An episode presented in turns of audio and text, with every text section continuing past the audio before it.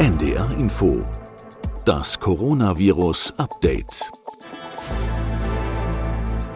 Zum 16. Mal in Folge hat das Robert Koch Institut einen Rekordwert bei der Corona 7-Tage-Inzidenz gemeldet. Bundesweit liegt er nun bei 399,8. Und die Warnungen werden immer lauter. In Europa könnten nach Angaben der WHO bis zum kommenden Frühjahr Hunderttausende weitere Menschen in Verbindung mit einer Covid-19-Erkrankung sterben. Und auch RKI-Chef Lothar Wieler hat sich in der vergangenen Woche deutlich geäußert. Wir waren noch nie so beunruhigt wie jetzt, sagte er in einer Brandrede. Wie kann es also weitergehen? Was ist von den neuen Corona-Beschlüssen zu halten? Was von der Hospitalisierungsrate? Können uns neue Medikamente Hoffnung machen? Und wer lässt sich am besten wann und womit boostern? Ich bin Beke Schulmann, Wissenschaftsredakteurin bei NDR Info und über all diese Fragen spreche ich heute in Folge 103 unseres Podcasts Coronavirus Update mit Professorin Sandra Ziesek. Sie ist die Direktorin des Instituts für medizinische Virologie der Uniklinik in Frankfurt am Main. Hallo, Frau Ziesek. Hallo. Frau Ziesek, ich habe gerade schon Lothar Wieler zitiert aus seiner sogenannten Wutrede vom vergangenen Mittwoch. Er hat darin unter anderem gesagt, dass schlimme Weihnachten bevorstehen und auch, dass wir bei den täglich 50.000 Neuinfektionen damit rechnen müssen, dass 400 Menschen täglich an dem Virus sterben und dass daran jetzt auch gar nicht mehr viel zu ändern sei. Können Sie diese Wut von Lothar Wieler nachvollziehen? Ja, nun, ich kann nachvollziehen, dass man sich ärgert, wenn man seit vielen Monaten oder fast zwei Jahren darum kämpft, dass diese Pandemie für möglichst viele Menschen nicht tödlich endet oder möglichst auch wenige schwer erkranken und dadurch zum Beispiel Langzeitschäden haben. Aber dann, was wir im Moment sehen, die Zahlen so in die Höhe schnellen, höher als sie jemals überhaupt in Deutschland waren und leider auch damit wieder die Aufnahmen auf die Intensivstation steigen und auch die Todesfälle. Und das ist natürlich erstmal enttäuschend. Außerdem ist es enttäuschend, dass wir ja eigentlich wirksame Impfstoffe haben mhm. als die Lösung und davon eigentlich auch eine ganze Menge, nämlich genug für alle und trotzdem mehrere Millionen Menschen, die nicht haben wollen. Das gefährdet natürlich alle, auch die anderen. Und wir leben halt einfach in einem sehr reichen, privilegierten Land. Ich möchte zumindest nicht die Pandemie in einem anderen Land erleben und haben genug Impfstoff, der zum Teil sogar verfällt und bekommt es trotzdem nicht hin. Und das glaube ich alles zusammen, wenn man dann den Anstieg der Zahlen sieht und dass man das Gefühl hat, dass nichts dagegen unternommen wird, dass es egal ist, das kann dann sehr frustrierend sein. Wieler wirft ja also der Politik schwere Versäumnisse vor. Sie haben es auch gerade schon gesagt, die Rezepte gegen diese Welle beziehungsweise gegen die Pandemie, die haben wir ja. Impfungen, aber auch eben zum Beispiel Hotspots wie Clubs schließen. Das führt ja da auch zum Beispiel an. Wo sehen Sie die Versäumnisse der Politik? Also so rückwirkend denke ich, dass uns der Wahlkampf im Sommer, also August, September, nicht wirklich geholfen hat. Da war die Politik insbesondere auf andere Themen konzentriert, die Bundespolitik, und man hatte so den Eindruck, dass man sich nicht mehr mit der Pandemie beschäftigen will und dass sich auch keiner unbeliebt machen will, vor mhm. allen Dingen im Wahlkampf. Und trotzdem gilt natürlich in der Pandemie, wenn es neue Erkenntnisse gibt, das ist ja alles neu für uns, dann muss man halt das Verhalten und die Maßnahmen anpassen und das natürlich möglichst schnell und stringent umsetzen. Also hit hard and early ist ja da das Stichwort. Mhm. Und zum Beispiel, dass die Immunität nach zwei Impfungen nachlässt, das haben wir ja hier regelmäßig im Podcast immer wieder besprochen. Das ist natürlich auch breit kommuniziert worden von Wissenschaftlern, noch von anderen Wissenschaftlern. Geschehen ist aber nichts und im Gegenteil, hm, es wurde sogar weiter gelockert, mhm. ähm, selbst als schon klar war, dass die Zahlen steigen. Und ich denke, durch Delta und durch diese Erkenntnisse über den Impfstoff hat sich einfach viel geändert. Es wurden aber keine Konsequenzen gezogen. Wichtig finde ich aber auch, dass man jetzt nicht zurückschaut, nur was alles falsch gelaufen ist oder nicht gut, sondern dass man jetzt erstmal anfängt, nach vorne zu schauen. Mhm. Ähm, wir können, wie Sie auch gesagt haben, die Zahlen ja jetzt nicht mehr ändern, die in der Vergangenheit liegen. Das Kind ist in den Brunnen gefallen, sondern wir müssen jetzt nach vorne schauen und die Konsequenzen ziehen, wie wir es schaffen, dass die Zahlen wieder sinken. Und dazu gehört natürlich auch, dass man persönlich in seinem Umfeld versucht, da Konsequenzen draus zu ziehen, mhm. äh, nicht nur politisch. Und wenn wir politisch nach vorne schauen, für wie sinnvoll halten Sie denn die neuen Beschlüsse? Also zum Beispiel jetzt 2G bei Veranstaltungen und in der Gastronomie ab einem bestimmten Wert soll das ja kommen. Den können wir jetzt auch gleich nochmal genauer angucken. Für wie sinnvoll halten Sie das? Ja, also erstmal muss man sagen, jede Maßnahme, die es dem Virus schwerer macht, dass es Leute infiziert, ist sicherlich sinnvoll. Die Frage ist aber natürlich, wird das reichen und wie schnell kann man dann Effekte sehen, also dass die Neuinfektionen stagnieren und rückläufig sind. Und bei 2G in der Gastronomie jetzt speziell habe ich noch die Bedenken, ob das auch wirklich kontrolliert wird. Also mhm. kennt ja jeder, der mal ins Restaurant geht, dass man dann so nebenbei mal über die Schulter gefragt wird, ach, Sie haben doch wohl einen Impfausweis. Mhm. Sorgen machen mir auch gefälschte Impfzertifikate. Das ist ja auch ein zunehmendes Problem, was durch die Medien geht. Mhm. Hier in Hessen war wohl auch letzte Woche eine große Razzia wegen gefälschten Impfzertifikaten im großen Stil. Und diese Personen sind ja dann nicht mal getestet, sondern laufen mit ihrem gefälschten Zertifikat rum und mhm. sind natürlich doppelt gefährlich dadurch. Und ich kann nicht abschätzen, wie häufig dieses Problem ist, aber das macht es natürlich schwierig, wenn das, sage ich mal, häufiger vorkommt. Zu 2G generell hat es natürlich den Vorteil, dass sich weniger Menschen anstecken, wenn jemand positiv ist und dass die in der Regel, die auf dieser Veranstaltung sind, weniger schwer erkranken. Das heißt aber nicht, dass man sich nicht anstecken kann. Und mhm. natürlich steigt die Gefahr, umso häufiger man sehr große Veranstaltungen mit 2G besucht, dass man das Virus dann mit nach Hause zur Großmutter oder zur schwangeren Freundin nimmt. Das darf man nie vergessen. Dann 2G Plus wäre mir persönlich lieber, das heißt mit einem tagesaktuellen Test. Da mhm. muss aber auch klar sein, dass bei einem Antigen-Test der keine hundertprozentige Sicherheit bietet, sondern dass man wahrscheinlich die Hälfte der Infektion ungefähr übersehen würde. Deshalb wäre natürlich ein tagesaktueller PCR-Test ideal, aber das ist ja kaum umsetzbar ja. in, bei allen Veranstaltungen. Und im Grunde genommen rate ich im Moment allen, dass man sich genau überlegt, welche Veranstaltung muss ich besuchen, wie sieht es dort aus oder kann ich das nicht verschieben oder online teilnehmen und wie kann ich dadurch mein eigenes Risiko auch minimieren. Da spielt natürlich auch mit hinein, ob man schon geboostert ist oder nicht zum Beispiel. Hm. Das wäre ja dann der Verantwortung der Einzelnen tatsächlich überlassen. Was würden Sie davon halten, wenn die Politik jetzt sagen würde, wir machen einen Lockdown oder Teil-Lockdown, dass man zum Beispiel sagen würde, Großveranstaltungen sollen jetzt erstmal nicht mehr stattfinden? Wäre das eine bessere Idee als 2G? Ich denke, eine Maßnahme alleine wird nicht reichen. Dafür sind die Zahlen viel zu sehr gestiegen und viel zu hoch.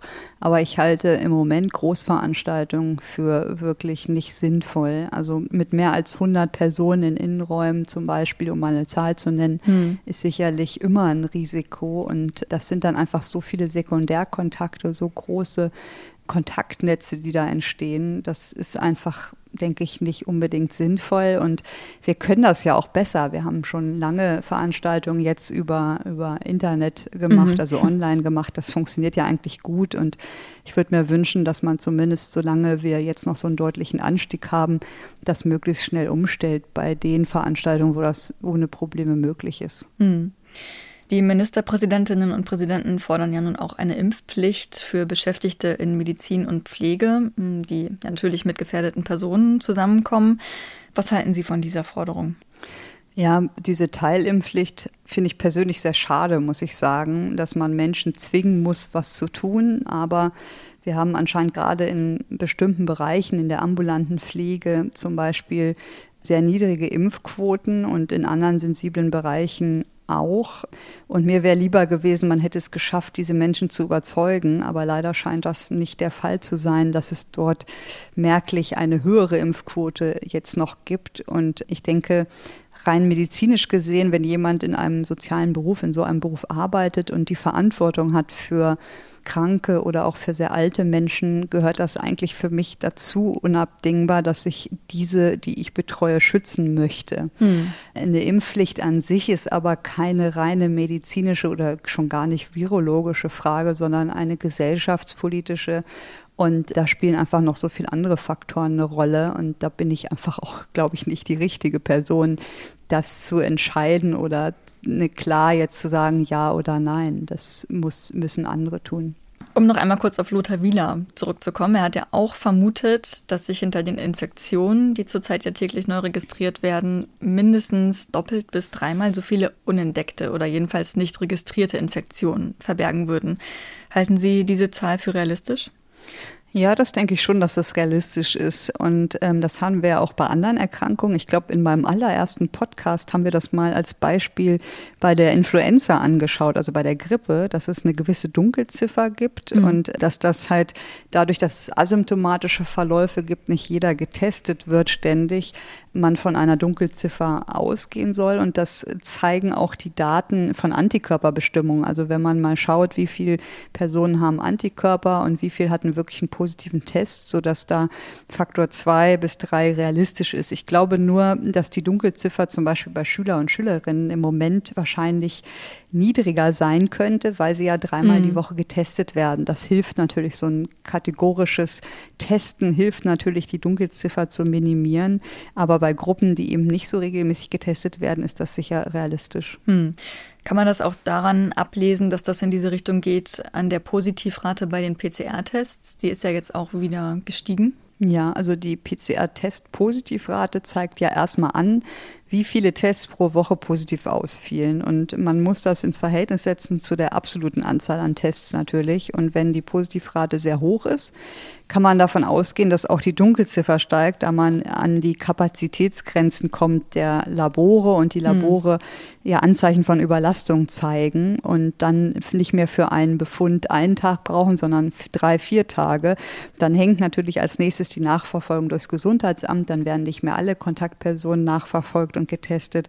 Und wenn man mal auf Sachsen zum Beispiel schaut, da haben wir im Moment eine Positivrate von 37 Prozent in der letzten Woche. Das heißt, dass jeder dritte Test positiv positiv ist. Mhm. Und da hört man auch von Kollegen in Sachsen, dass die Labore wirklich an den Grenzen sind und dass man auf ein Testergebnis mehrere Tage wartet, also bis zu vier Tage und dass es natürlich dann auch im Nachhinein zu einem Meldeverzug kommen kann durch das Gesundheitsamt und die Nachverfolgung ist bei so hohen Zahlen ehrlich gesagt eh nicht mehr möglich. Ein Wert, der nun jetzt auch zu Beachtung gefunden hat, ist die Hospitalisierungsrate. Die wird jetzt der Maßstab für die Beschränkungen. Also je nach Hospitalisierungsrate wird eben 2G oder 2G plus eingeführt oder eben auch noch strengere Regeln. Und wir müssen da, glaube ich, mal klären, was die Hospitalisierungsrate genau ist. Das ist ja, finde ich, echt gar nicht leicht zu verstehen. Also hospitalisieren meint ja einfach, Menschen werden in ein Krankenhaus eingewiesen und es geht dann nicht um eine spezielle Station, also die Intensivstation zum Beispiel, sondern generell darum, dass sie ins Krankenhaus eingewiesen werden. Und diese Anzahl der Covid-19-Fälle, die ins Krankenhaus eingeliefert werden müssen, die wird ans Robert Koch Institut übermittelt. Allerdings, und das ist das große Aber, der Hospitalisierungswert bezieht sich auf die Fälle, die in den vergangenen sieben Tagen einen positiven PCR-Test hatten und dann im gleichen Zeitraum, also in eben diesen sieben Tagen, ins Krankenhaus eingeliefert wurden. Wer sich also erst 14 Tage nach dem positiven Test ins Krankenhaus begibt, der taucht ja in dieser Rate eben gar nicht auf, richtig? Genau, also diese Hospitalisierungsrate ist ja die Anzahl der Krankenhauseinweisungen der letzten sieben Tage von 100.000 Einwohnern oder pro 100.000 Einwohner. Und das bedeutet, wenn man, weiß ich nicht, eine Stadt mit 100.000 Einwohnern hat und da gehen drei ins Krankenhaus, dann ist die Hospitalisierungsrate drei. Und das ist genau richtig, wie Sie gesagt haben. Kritisieren daran kann man, dass es viel zu spät gemeldet wird. Das ist sozusagen in den Rückspiegel gucken und nicht nach vorne, dass es einen extremen Meldeverzug gibt aber auch, dass es regionale Unterschiede gibt, die da gar nicht mit abgedeckt werden. Also so haben wir aktuell, glaube ich, eine Hospitalisierungsrate von 5,28 in Deutschland. Und wenn man dann mal auf die Bundesländer guckt, da hat Hamburg, also da, wo Sie herkommen, mhm. eine von 2,11. Da ist sozusagen äh, ein sehr guter Wert, mhm. aber Thüringen hat einen von 17,59. Das ist ein sehr, sehr hoher Wert. Das ist höher als das, was wir in Spitzenzeiten Weihnachten 2020 hatten. Da hatten wir um die 15, 15,5. Und wenn man dann aber mal die Hospitalisierungsrate in Sachsen anschaut, da ist es 4,39. Das passt ja nicht zu den Geschehnissen in Sachsen. Mhm. Und man kann sagen, dass man schon eine Korrelation sieht zwischen Aufnahme auf Intensivstation und Neuinfektion. So geht man davon aus, dass ungefähr 0,8 Prozent der Neuinfektionen auf Intensivstation behandelt werden müssen. Mhm. Und das deckt sich aber nun gar nicht mit dieser Hospitalisierungsrate. Und hier sieht man natürlich auch irgendwann einen Sättigungseffekt. Wenn Sie 20 Betten haben äh, und die sind voll, dann können Sie halt keine weiteren zehn Leute aufnehmen in diesem Bundesland oder in diesem Bereich. Deswegen ist da auch, sag ich mal, eine natürliche Höchstgrenze irgendwann erreicht. Und im Grunde genommen ist das ein Wert, der eher nach hinten schaut als wirklich nach vorne. Und ich persönlich mag die Neuinfektionsanzahl koppelt an die ITS-Belegung deutlich lieber. Mhm. Aber wenn wir da nochmal ansetzen, wenn es um die Zahl geht derjenigen Menschen, die sich innerhalb der letzten sieben Tage infiziert haben und dann auch ins Krankenhaus eingeliefert wurden, wie viele Menschen, die sich infizieren, werden denn innerhalb von sieben Tagen nach dem positiven Ergebnis im Krankenhaus behandelt? Das sind doch gar nicht so viele. Genau, die meisten kommen ja später und es wird auch gar nicht berücksichtigt, wie lange die da liegen. Wir haben ja zum Teil Menschen, die da über mhm. Wochen mhm. oder Monate liegen, gerade jüngere, und das wird gar nicht berücksichtigt. Und deswegen sind ja zum Teil in, in einigen Bundesländern die Anzahl der Intensivbetten, die an SARS-CoV-2-positive Patienten vergeben wurden, bei ungefähr 30 Prozent. Das ist natürlich wahnsinnig hohe Belastung. Das heißt, jedes dritte Bett ungefähr kann eben nicht an jemand anders vergeben werden. Und das alles ist nicht so, sag ich mal, nicht so dynamisch und auch nicht so regional gut dargestellt in dieser Hospitalisierungsrate. Hm. Und Sie haben auch gerade schon angesprochen, irgendwann sind die Betten eben voll. Was passiert denn dann? Wenn niemand mehr hospitalisiert werden kann, dann ist die Rate entsprechend niedrig und es scheint so, als sei alles gut. Ja, also dass man nicht hospitalisiert werden kann, das glaube ich nicht in Deutschland. Also es ist sicherlich richtig, sie kriegen dann nicht das optimale Bett, nämlich ein High-Care-Bett, also mhm. ein Intensivstationsbett in der Uniklinik mit ECMO-Möglichkeiten. Aber wir haben ja Normalstationsbetten und davon eine ganze Menge. Also es wird keiner auf der Straße oder so liegen, davon gehe ich jetzt mal aus. Und man muss immer unterscheiden zwischen perfekter oder optimaler Betreuung und Grundversorgung. Und mhm Deswegen geht da auch immer viel durcheinander. Ich glaube, das ist auch sehr schwer für einen Laien wirklich verständlich, wie das in Krankenhäusern organisiert ist. Und jetzt fangen ja auch die Krankenhäuser wieder an, umzurüsten, zumindest hier im Süden. Sie im Norden, wie gesagt, wenn ich mit mhm. Kollegen im Norden spreche, die können überhaupt nicht verstehen, was unser Problem im Süden ist. Und ich bin ja, sage ich mal, in der Mitte, in der südlichen Mitte und weiter südlich von mir in Bayern und in Sachsen ist natürlich die Situation noch mal eine ganz andere. Und da wird natürlich auch hier jetzt vorbereitet, mehr Kapazitäten zu schaffen. Da werden dann zum Beispiel Aufwachräume umgestaltet, um auch Intensivpatienten behandeln zu können. Hm. Und Sie haben eben auch schon gesagt, das Ganze ist ja auch irgendwie vom Ende her gedacht. Also wenn ein bestimmter Wert erreicht ist, dann ist es doch einfach zu spät, erst dann anzufangen mit Gegensteuern, oder?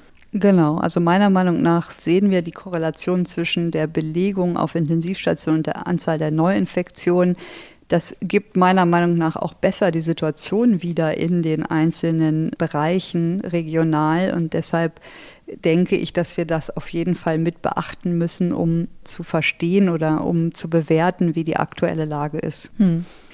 Um die Hospitalisierungsrate soll es auch am Donnerstag im Podcast Die Idee gehen. Dann ist die Virologin Isabella Eckerle zu Gast. Das könnt ihr euch schon mal vormerken.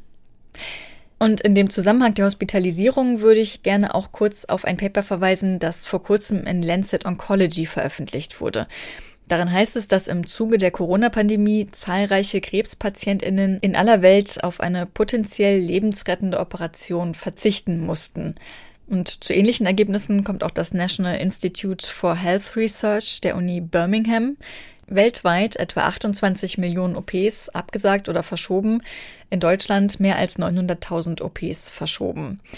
Haben Sie das bei Ihnen im Uniklinikum auch erlebt? Ja, also dazu müsste man fairerweise eigentlich einen onkologischen Chirurgen fragen, der die Terminplanung macht. Er kann das sicherlich am besten beurteilen, aber passenderweise habe ich ja so einen zu Hause. Also mein Mann ist Chirurg, Bauchchirurg, war, ist in einem großen Haus, war in einer Uniklinik und ich habe den mal für uns befragt. Mhm, ähm, super. Und gebe das gerne weiter. Also natürlich ist ein Verschieben möglich, eine mögliche Option.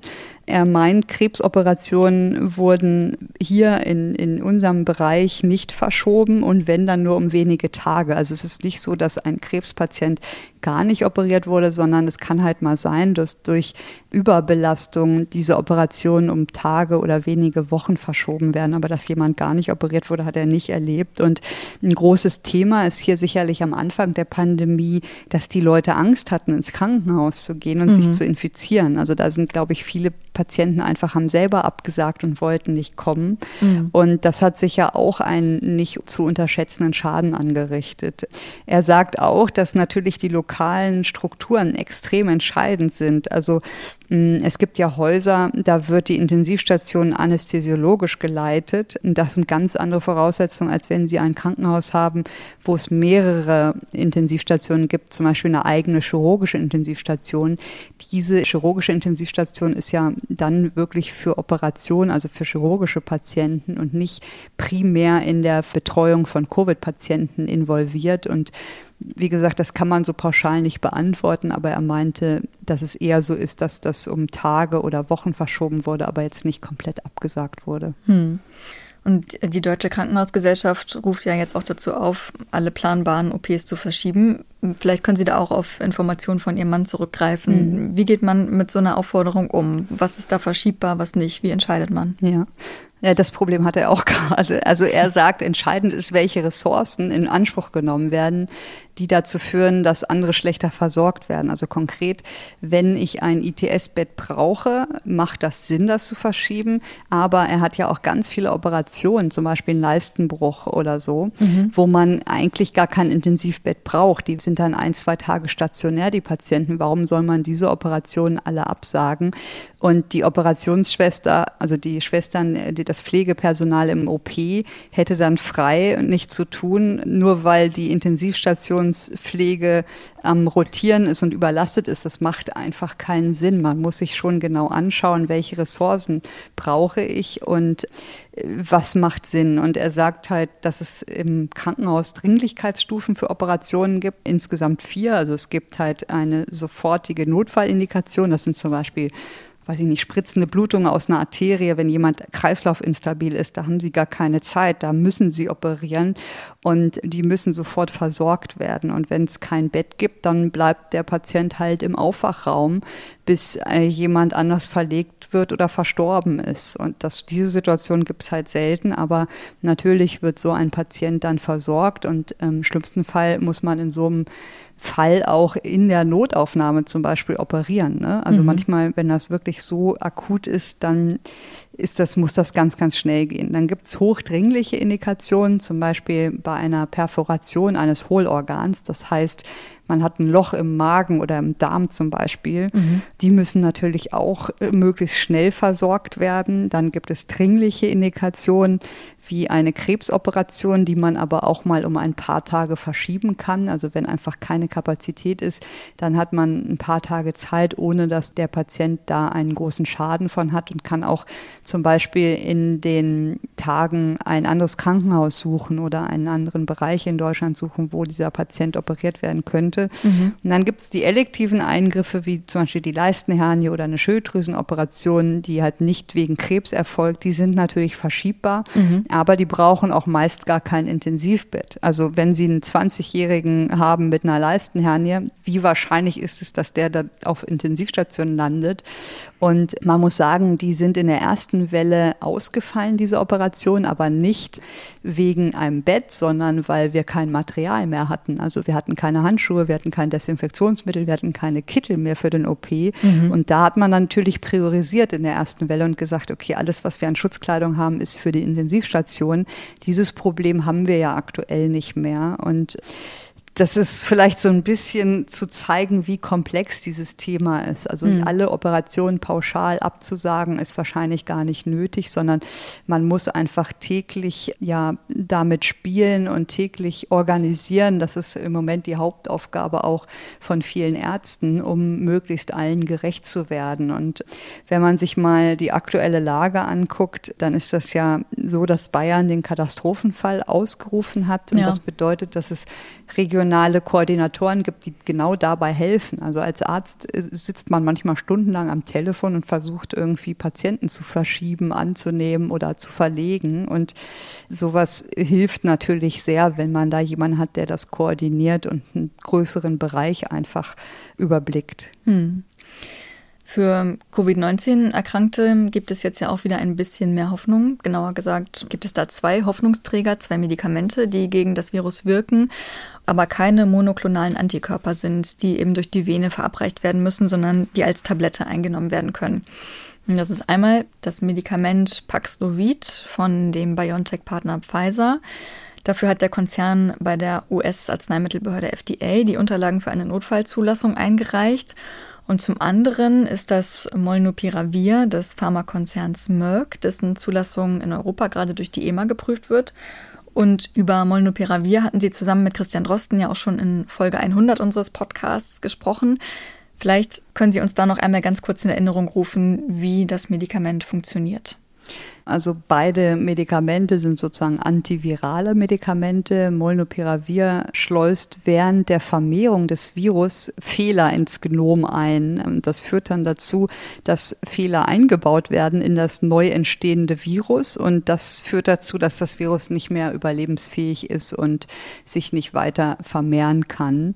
Das ist so grob, wie dieser Mechanismus funktioniert, mhm. zeigt aber auch genau eins der Probleme, nämlich, dass diese Fehler, die da eingebaut werden, nicht nur exklusiv bei SARS-CoV-2 entstehen können, sondern das Stichwort Mutagenese man nicht ganz ausschließen kann, dass das auch beim Menschen passieren kann also Mutationen in der menschlichen DNA verursachen könnte. Genau, und das ist zum Beispiel eines der Hauptprobleme. Also man nimmt das nur fünf Tage, das ist sehr kurz, das spielt bei, sage ich mal, dem, dem Durchschnittsmenschen kein Problem, sollte kein Problem darstellen, aber hm. dieses Medikament darf auf gar keinen Fall in der Schwangerschaft verwendet werden. Oder bei gebärfähigen Frauen. Also die müssen zu der Zeit, wenn sie dieses Medikament nehmen, unbedingt verhüten und auch noch nach der Behandlung ein paar Tage sicherstellen, dass sie nicht schwanger werden, weil da kann sowas natürlich fatal sein. Und auch wenn man stillt, sollte man nicht dieses Medikament nehmen, beziehungsweise das Stillen unterbrechen für die Anwendung und bis zu vier Tage nach der Behandlung. Was man daran sieht, ist, das sind keine, wie schon mal so schön Herr Mertens sagte, auch keine Smarties, sondern das sind wirklich Medikamente, die Nebenwirkungen haben können und die halt auch unerwünschte Wirkungen im Körper haben können. Und das muss man jetzt erstmal verstehen. Wie gesagt, das ist wahrscheinlich bei den meisten Patienten kein Problem, aber zum Beispiel bei Schwangeren oder wenn man gerade in der Frühschwangerschaft ist, kann das natürlich enorme Konsequenzen haben, wenn es da zu einem Einbau von falschen Nukleotiden kommt. Und deshalb muss man da sehr vorsichtig sein. Und wie ist das bei Paxlovid? Ja, Paxlovid ist sozusagen ein Protease-Inhibitor. Also das Virus hat Proteasen, das ist ein Enzym, was es braucht, um die eigentlichen viralen Proteine in die endgültige Form zu bringen. Und dieses Paxlovid, das hemmt dieses Enzym. Und interessant ist hier, dass das kein einzelnes Medikament ist, was in diesem Paxlovid gegeben wird, sondern es ist eine Kombination aus diesem Virostatikum und dem Protease-Inhibitor und Ritonavir. Und Ritonavir kennen wir aus der HIV-Therapie. Das verhindert, dass Enzyme in der Leber, die den Protease-Inhibitor abbauen, bevor es ja wirken kann, mhm. das wird dadurch verhindert durch die Gabe. Das zeigt auch, dass der Protease-Inhibitor noch nicht die ideale pharmakologisch gesehen Kinetik hat und alleine nicht stark genug wirkt. Deswegen braucht man einen sogenannten Booster mit Ritonavir, der dazu führt, dass es langsamer abgebaut wird im Körper. Und das entsteht durch eine Enzyminduktion in der Leber. Und das Problem hierbei ist, dass wenn Sie andere Medikamente nehmen, also zum Beispiel würde man das ja gerne Älteren geben oder Menschen mhm. mit Vorerkrankungen, und die haben ja oft nicht nur ein Medikament, sondern fünf oder zehn, ja. dann kann es zu sehr starken Wechselwirkung kommen. Das heißt, dass diese Medikamente, wenn sie einen ähnlichen Abbauweg haben, auch viel, viel langsamer abgebaut werden und dann die Medikamentenspiegel von zum Beispiel den Medikamenten gegen Bluthochdruck oder für die Immunsuppression in die Höhe schnellen. Und das kann auch gefährlich sein. Deswegen muss man da auch genau schauen, welchen Patienten man das geben kann und unter welchen Sicherheitsbedingungen. Hm. Und wie wirksam sind diese beiden Mittel?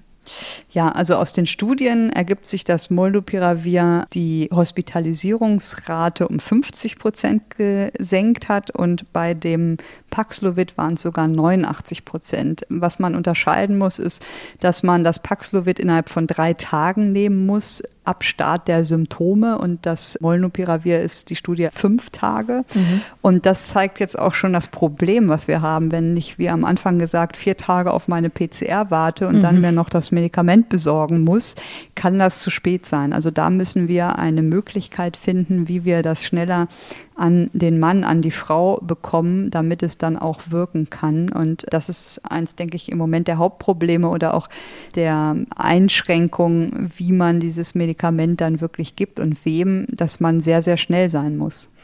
Können die denn, wenn sie früh gegeben werden, auch gegen weitere Übertragung helfen? Ja, das ist eine gute Frage. Das weiß man noch nicht genau. Es laufen Studien.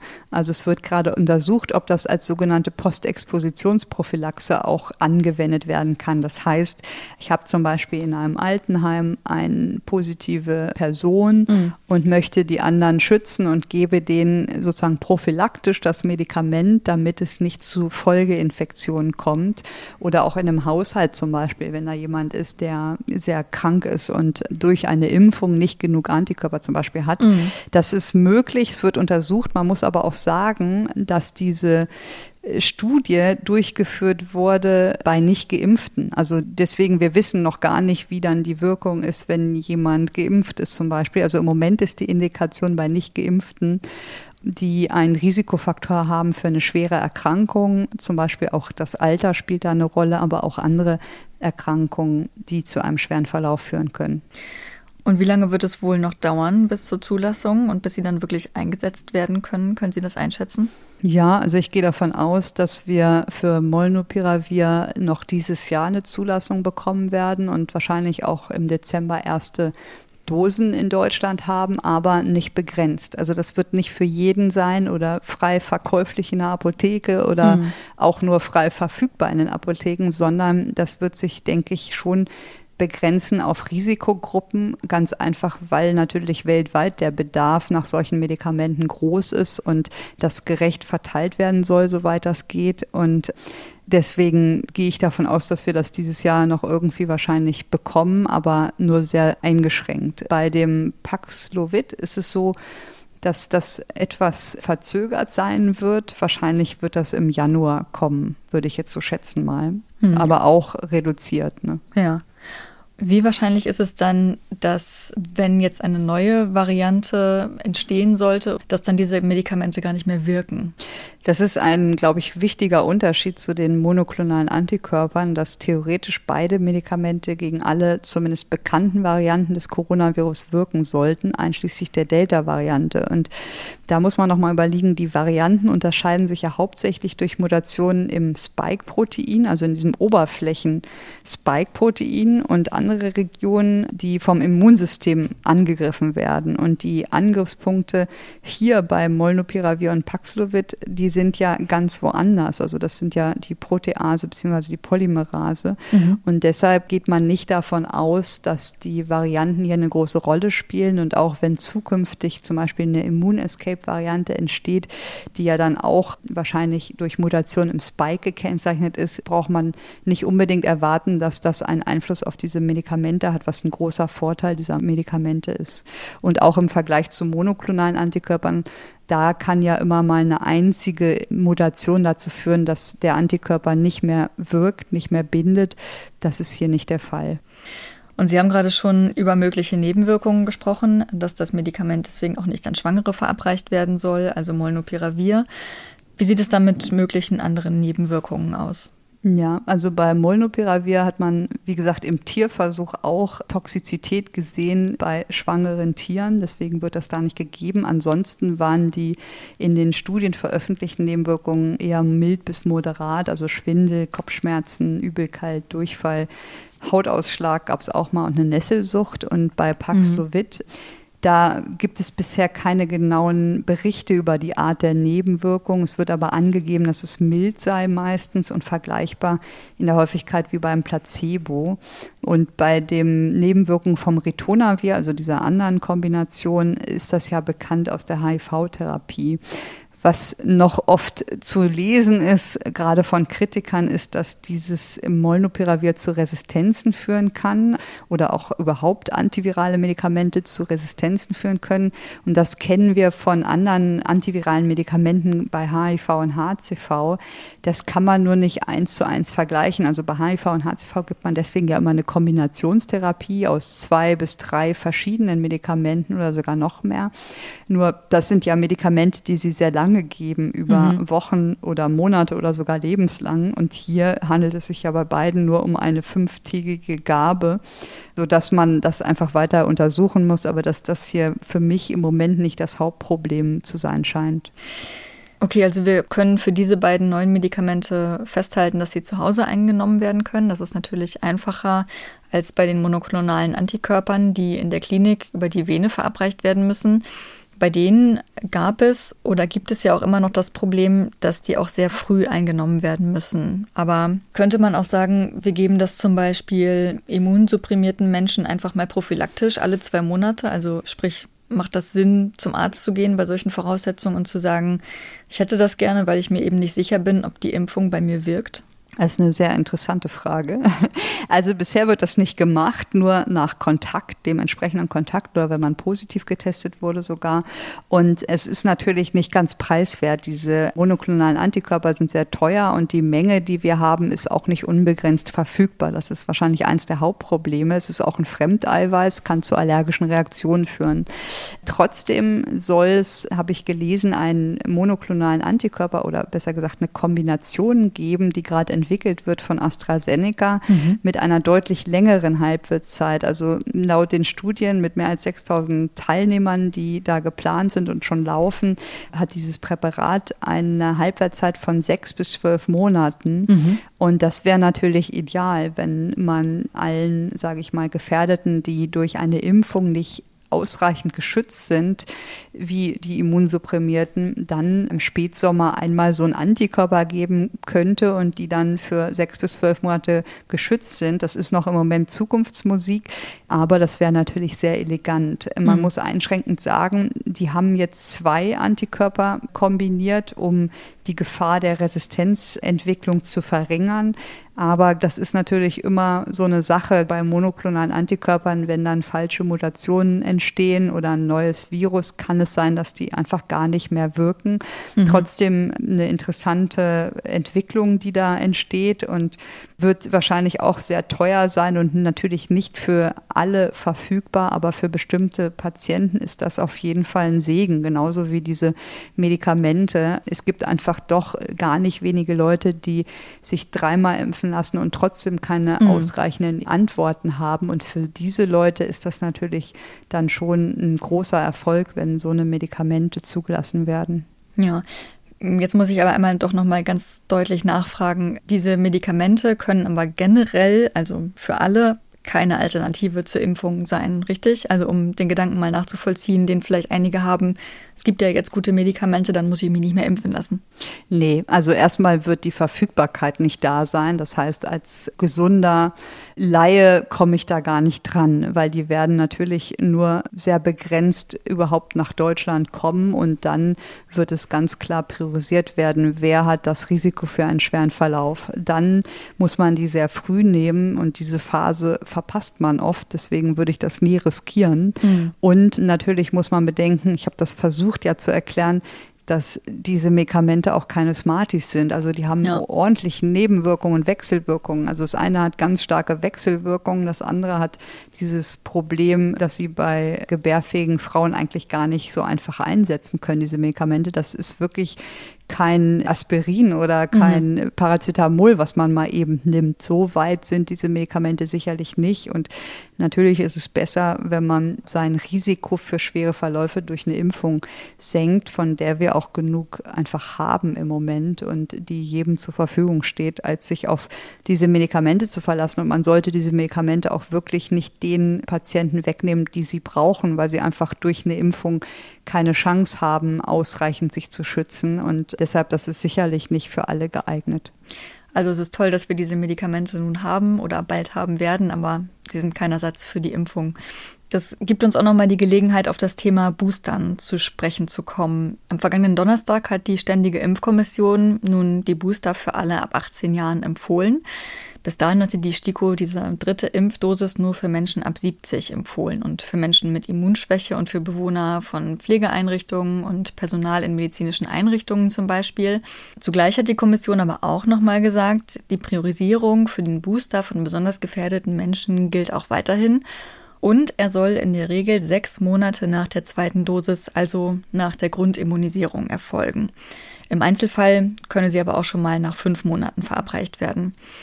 Als wir im Sommer über den Abstand zwischen den ersten beiden Impfdosen gesprochen haben, da haben wir gelernt, bei einem geringeren Abstand zwischen den beiden Dosen ist auch der Impfschutz etwas geringer. Der Abstand war da ja also nicht beliebig gewählt, sondern ist da, um die bestmögliche Wirkung des Impfstoffs zu gewährleisten. Gilt das dann auch für den Abstand zur dritten Dosis? Wahrscheinlich ja. Also man muss sagen, dass wir jetzt mittlerweile gelernt haben und davon ausgehen, dass man einfach über 18 eine dritte Dosis braucht, um überhaupt ein vollständiges Impfschema zu haben. Das ist ja bei ganz vielen Impfstoffen der Fall, dass wir eine dritte Impfung brauchen und die etwas verzögert ist. Also wenn ich mal an Hepatitis B denke, mhm. da gibt man an Tag null nach vier Wochen und dann nach sechs Monaten auch. Also es ist ein relativ ähnliches Schema. Das ist gar nichts Besonderes und das scheint hier auch zu sein. Bei Johnson Johnson ist es anders, das muss man immer wieder betonen. Ich kann mhm. nur alle, die mit Johnson Johnson einmal geimpft wurden, dringend raten, sich nachimpfen zu lassen und das schon nach vier Wochen. Also da ist ja nur eine Impfung erfolgt und da sollte nach vier Wochen eine zweite erfolgen. Aber zu dem, was Sie sagen, da gibt es natürlich wenig Daten. Man bräuchte eigentlich so eine Head-to-Head-Vergleichsstudie mhm. nach drei Monaten versus sechs Monaten für die dritte Impfung. Und das ist mir nicht bekannt, dass es das überhaupt gibt, weil durch die Impfstoffknappheit natürlich nach drei Monaten gar nicht systematisch geimpft wurde, sondern wie Sie gesagt haben, so nach fünf, sechs Monaten jetzt angefangen wird. Und man muss schauen, ob es irgendwo auf der Welt dann solche Studien gibt, dass man das genau sagen kann. Im Moment ist mir das nicht bekannt. Hm. Weil vor dieser Frage stehen ja jetzt wahrscheinlich einige, also die sich fragen, soll ich lieber den sechs Monate Abstand einhalten für einen besseren Impfschutz oder mich lieber schon nach fünf Monaten impfen lassen, um schneller da einen besseren Impfschutz Problem. zu ja. erhalten? Also da sehe ich kein Problem, wenn man sich nach fünf Monaten oder nach sechs Monaten impft, das macht keinen großen Unterschied. Nur nach zwei, drei Monaten ist ja die Frage, macht das einen Unterschied? Und mhm. dazu gibt es einfach keine Daten. Aber diese fünf Monate oder sechs Monate, das ist völlig egal, würde ich schätzen. Also mhm. da ist auf jeden Fall die initiale Immunantwort abgelaufen und da kann man den Booster dann geben. Mhm. Wir haben hier im Podcast auch vor ein paar Monaten schon über diejenigen gesprochen, die eine erste Dosis des Impfstoffs von AstraZeneca bekommen haben, die aber dann die zweite Dosis ja eben nicht mehr kriegen konnten, weil sich in der Zwischenzeit die Empfehlung für den Einsatz des AstraZeneca-Präparats geändert hatte. Und da haben wir gelernt, ein heterologes Impfschema, also in dem Fall eine erste Dosis von AstraZeneca und dann eine zweite Dosis mit einem mRNA-Impfstoff, also BioNTech oder Moderna, das kann die Wirksamkeit der Impfung im Vergleich zum homologen Impfschema, also zwei Dosen von AstraZeneca, noch verbessern. Gilt das für die Boosterimpfung auch? Wird der Schutz dadurch erhöht? Zum Beispiel in meinem Fall, ich habe die ersten beiden Dosen von BioNTech bekommen. Wenn ich jetzt die dritte Dosis von Moderna bekommen würde, wäre dann mein Impfschutz besser? Da gibt es eine Studie aus den USA, die das suggeriert. Also, dass wenn man jetzt in Ihrem Fall das dritte Mal Moderna nehmen würde, dass dann man etwas mehr neutralisierende Antikörper bildet, als wenn man das dritte Mal BioNTech nimmt. Dazu muss man einschränkend sagen, dass in dieser Studie 100 Mikrogramm Moderna genommen wurden. Das heißt, die doppelte Dosis, die man eigentlich nimmt zum Boostern. Mhm. man nimmt ja beim Booster nur 50. Und dann ist die Frage, ob dieser kleine Effekt überhaupt noch sichtbar ist, wenn man nur die Hälfte bekommt. Plus ob das wirklich eine klinische Relevanz hat bei diesen wenigen Unterschieden in den Prozentzahlen, das wage ich auch zu bezweifeln. Das weiß man einfach noch nicht. Und ich kann einfach nur raten, das zu nehmen, was da ist. Also ob das jetzt BioNTech oder Moderna ist, das ist eigentlich relativ egal bei Leuten über 30. Bei allen, die unter 30 sind, wird ja eh BioNTech genommen. Und das Wichtigere ist, dass man sich boostern lässt. Beide erhöhen deutlich die Anzahl der neutralisierenden Antikörpern. Und ich glaube, es ist zweitrangig jetzt zu schauen, welchen Impfstoff. Was vielleicht noch sinnvoll ist, ist, wenn man Probleme hatte bei einem der Impfstoffe, zum Beispiel haben wir ja oft über diesen Covid-Arm gesprochen, mhm. dann kann man natürlich versuchen, durch einen Wechsel diese Problematik zu reduzieren. Also dass der Covid-Arm zum Beispiel bei dem anderen mRNA-Impfstoff nicht auftritt, das kann sein, weiß man aber auch noch nicht so genau. Also wie gesagt, ich würde da auf jeden Fall das nehmen, was da ist und ich erwarte da jetzt keine durchschlagenden Unterschiede. Hm.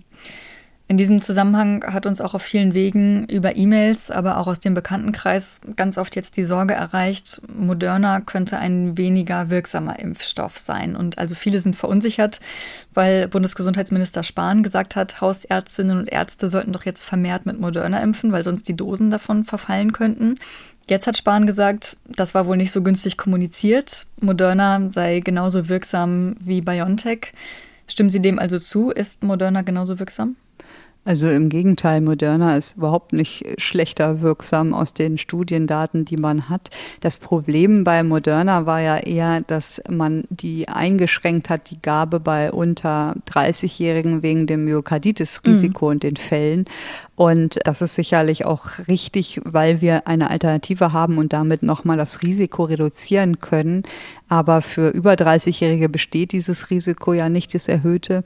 Und da gibt es überhaupt keinen Grund, Moderna nicht zu nehmen, weil, wie gesagt, eigentlich zeigen die Studiendaten, dass das mindestens genauso gut wirkt. Und was vielleicht noch wichtig ist für die Zuhörer, ist, dass wenn man geboostert wurde, da gibt es auch schon erste Studien aus den USA, dass man bereits nach sieben Tagen, also nach einer Woche, einen deutlich besseren Schutz hat. Also das hm. dauert gar nicht so lange, sondern geht relativ schnell. Das war eine Studie mit 10.000 Teilnehmern und haben gezeigt, dass dann eine 95-prozentiger Schutz vor einer symptomatischen Erkrankung wieder besteht. Also das geht dann deutlich schneller, als wenn man sich jetzt erst impft. Da braucht man ja Wochen, bis man einen Schutz hat. Beim Boostern geht das ganz schön schnell. Also nach einer Woche zeigt diese Studie schon deutliche Reduktion des Risikos. Hm.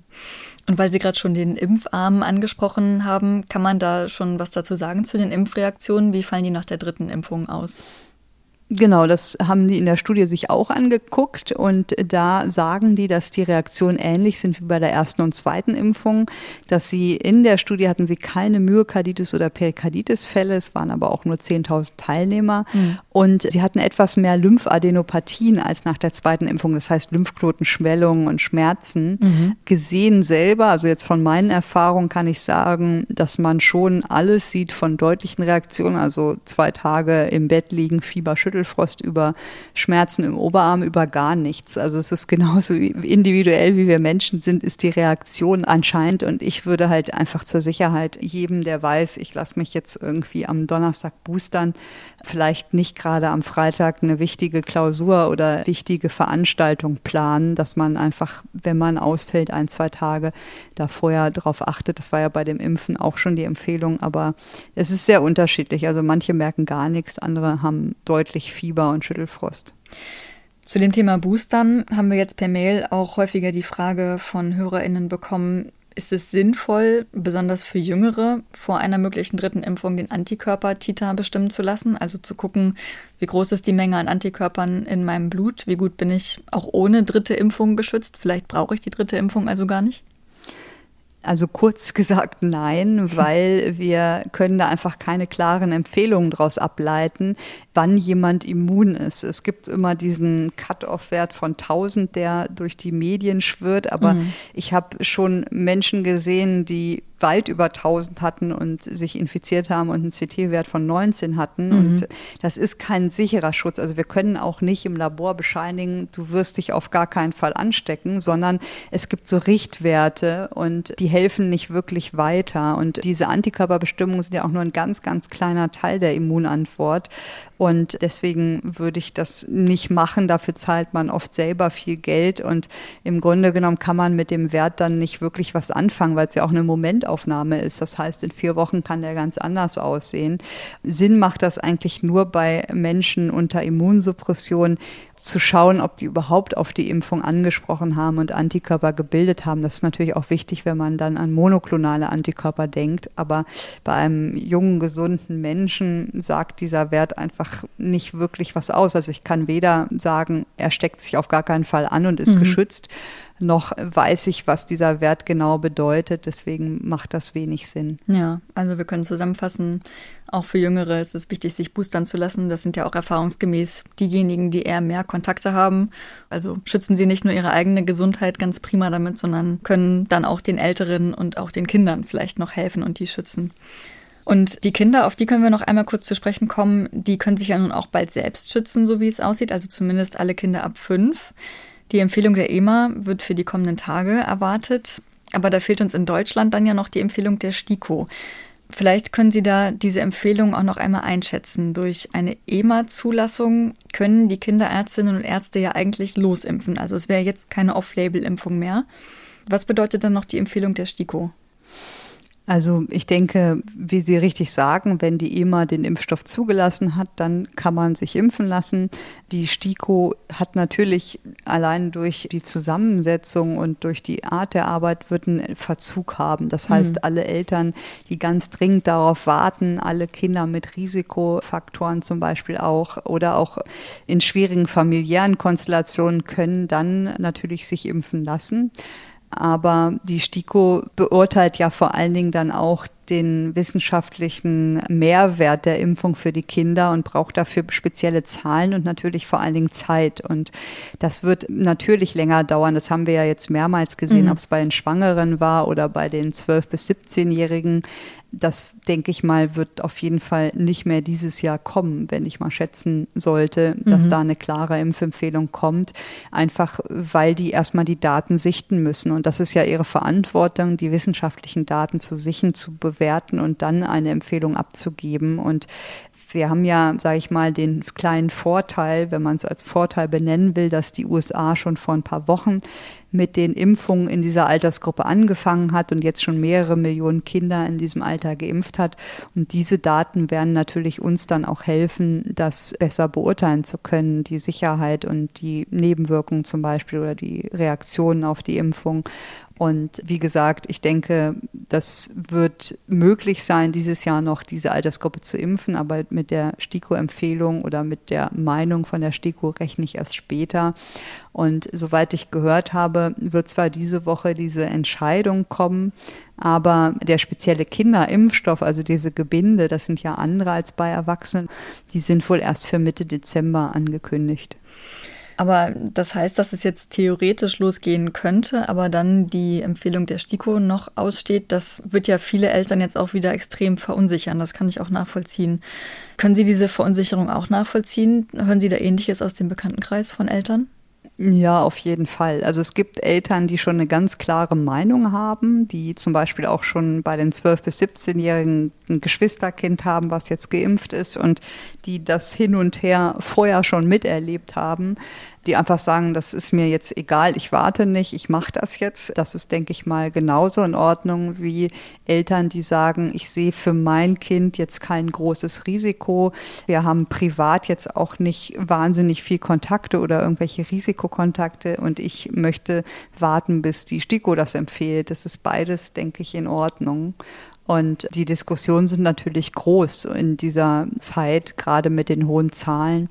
Und es ist eine schwierige Entscheidung und man muss einfach sich alles zusammennehmen, alle Infos, sich selber informieren und dann für sich selbst und für sein Kind und die Familie einfach eine sinnvolle Entscheidung treffen. Aber dass eine Impfung nur für einen bestimmten Teil der Bevölkerung von der STIKO empfohlen ist, das heißt ja nicht gleichzeitig, dass sie für andere Teile der Bevölkerung schlecht oder unwirksam wäre.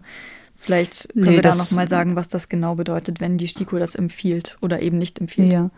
Das ist ja dieses Beispiel von der Grippeimpfung. Das wird ja auch nicht von der STIKO für jeden empfohlen, sondern nur für bestimmte Gruppen, für Ältere, für Menschen mit vielen Kontakten. Trotzdem ist das bestimmt nicht so gemeint von der STIKO, dass sich niemand gegen Grippe impfen lassen soll, mhm. sondern die schauen halt wirklich, wie ist das individuelle Risiko und wie ist der individuelle Nutzen für diese Person. Und das fließt da natürlich mit ein. Und also ich persönlich habe zum Beispiel immer bei der Grippeimpfung sehr großzügig das empfohlen, auch über die STIKO hinaus, weil ich einfach mhm. sehe, dass das ein Risiko haben kann, wenn man sich nicht impfen lässt. Und das soll nicht heißen, dass das für die anderen schädlich ist, auf gar keinen Fall. Vielen Dank, Sandra Ziesek, für heute, für all die Informationen und die Einschätzung. Wir hören Sie dann hier in vier Wochen wieder. Bis dahin. Tschüss. Ja, tschüss. Und wie immer gibt's auch heute wieder zwei Podcast-Tipps für euch. In der letzten Folge habe ich ja schon auf das neue Video von MyLab hingewiesen. Jetzt könnt ihr Mighty Nguyen Kim auch in unserem Podcast Deutschland 3000 hören. Da geht's natürlich auch ein bisschen um Corona und eine mögliche Impfpflicht. Wir sind gerade in einer Ausnahmesituation, die es vielleicht mal alle paar hundert Jahre gibt. Ich weiß nicht, ob es den Menschen so klar ist, was das quasi gerade passiert. Und in so einer Ausnahmesituation ist kein Raum für Prinzipien oder Dogmatismus, sondern da muss man pragmatisch sein. Alles, was hilft, hilft. Und mhm. man muss vielleicht auch mal ungewöhnliche Wege gehen. Ist ja jetzt nicht so, dass die Impfpflicht das Konzept ganz fremd wäre. Es gibt ja eine Masernimpfpflicht, die gilt sogar für Kinder. Und ich sage nur, der Corona-Impfstoff, auch wenn er der neueste ist, der ist am besten untersuchte nach der Zulassung. Das gibt, auch der Masernimpfstoff ist nicht so gut untersucht. Also es gibt keinen Grund, an dem zu zweifeln. Aber vor allem erfährt man, wie Mai zur erfolgreichen Wissenschaftsjournalistin und YouTuberin geworden ist. Da kann ich schon mal ein bisschen spoilern. Sie war schon in der Schule eine Art Wunderkind, aber ein sympathisches. Du kannst nicht Streber sein und dann zum Beispiel Leute nicht abschreiben lassen. Ich habe total gerne all, jeden abschreiben lassen. Mhm. Also das nimmt mir ja nichts weg. Ich habe mich voll gefreut, wenn jemand bei mir bei Mathe abgeschrieben hat und dann auch eine Eins oder zwei hatte. Das war super geil. Deutschland 3000 findet ihr überall, wo es Podcasts gibt. Zum Beispiel in der ARD Audiothek, der Podcast-App der ARD. Und da gibt es jetzt auch eine neue Staffel von Raus aus der Depression. Das ist der Podcast mit Harald Schmidt, der ja auch Schirmherr der Deutschen Depressionshilfe ist. Und zu Gast in der aktuellen Folge ist Kati Hummels, die schon als Teenager an Depressionen erkrankt ist und sich jetzt vor allem für Jugendliche in derselben Situation einsetzt. Bei Jugendlichen ist es einfach so, auch ich, ich habe mich geschämt, weil alle mal zu mir gesagt haben, du bist komisch, was ist mit dir? Und das sage ich ganz oft, diesen Satz. Nein, ich war nicht komisch, ich war krank. Und das ist einfach vor allem im Jugendalter eben so eine Hürde, die du überwinden musst. Das fällt dir schwer, weil da willst du Mainstream sein, da willst du cool sein, da willst du zur Gang gehören, ja. Und wenn du auf einmal ein Außenseiter bist, ist das wirklich schwierig. Raus aus der Depression mit Harald Schmidt, die erste Folge der neuen Staffel, jetzt in der ARD Audiothek. Das war Folge 103 des Coronavirus Updates. Ich sage Danke an Katharina Marenholz und Corinna Hennig für die Redaktion und an Florian Teichmann für die Technik.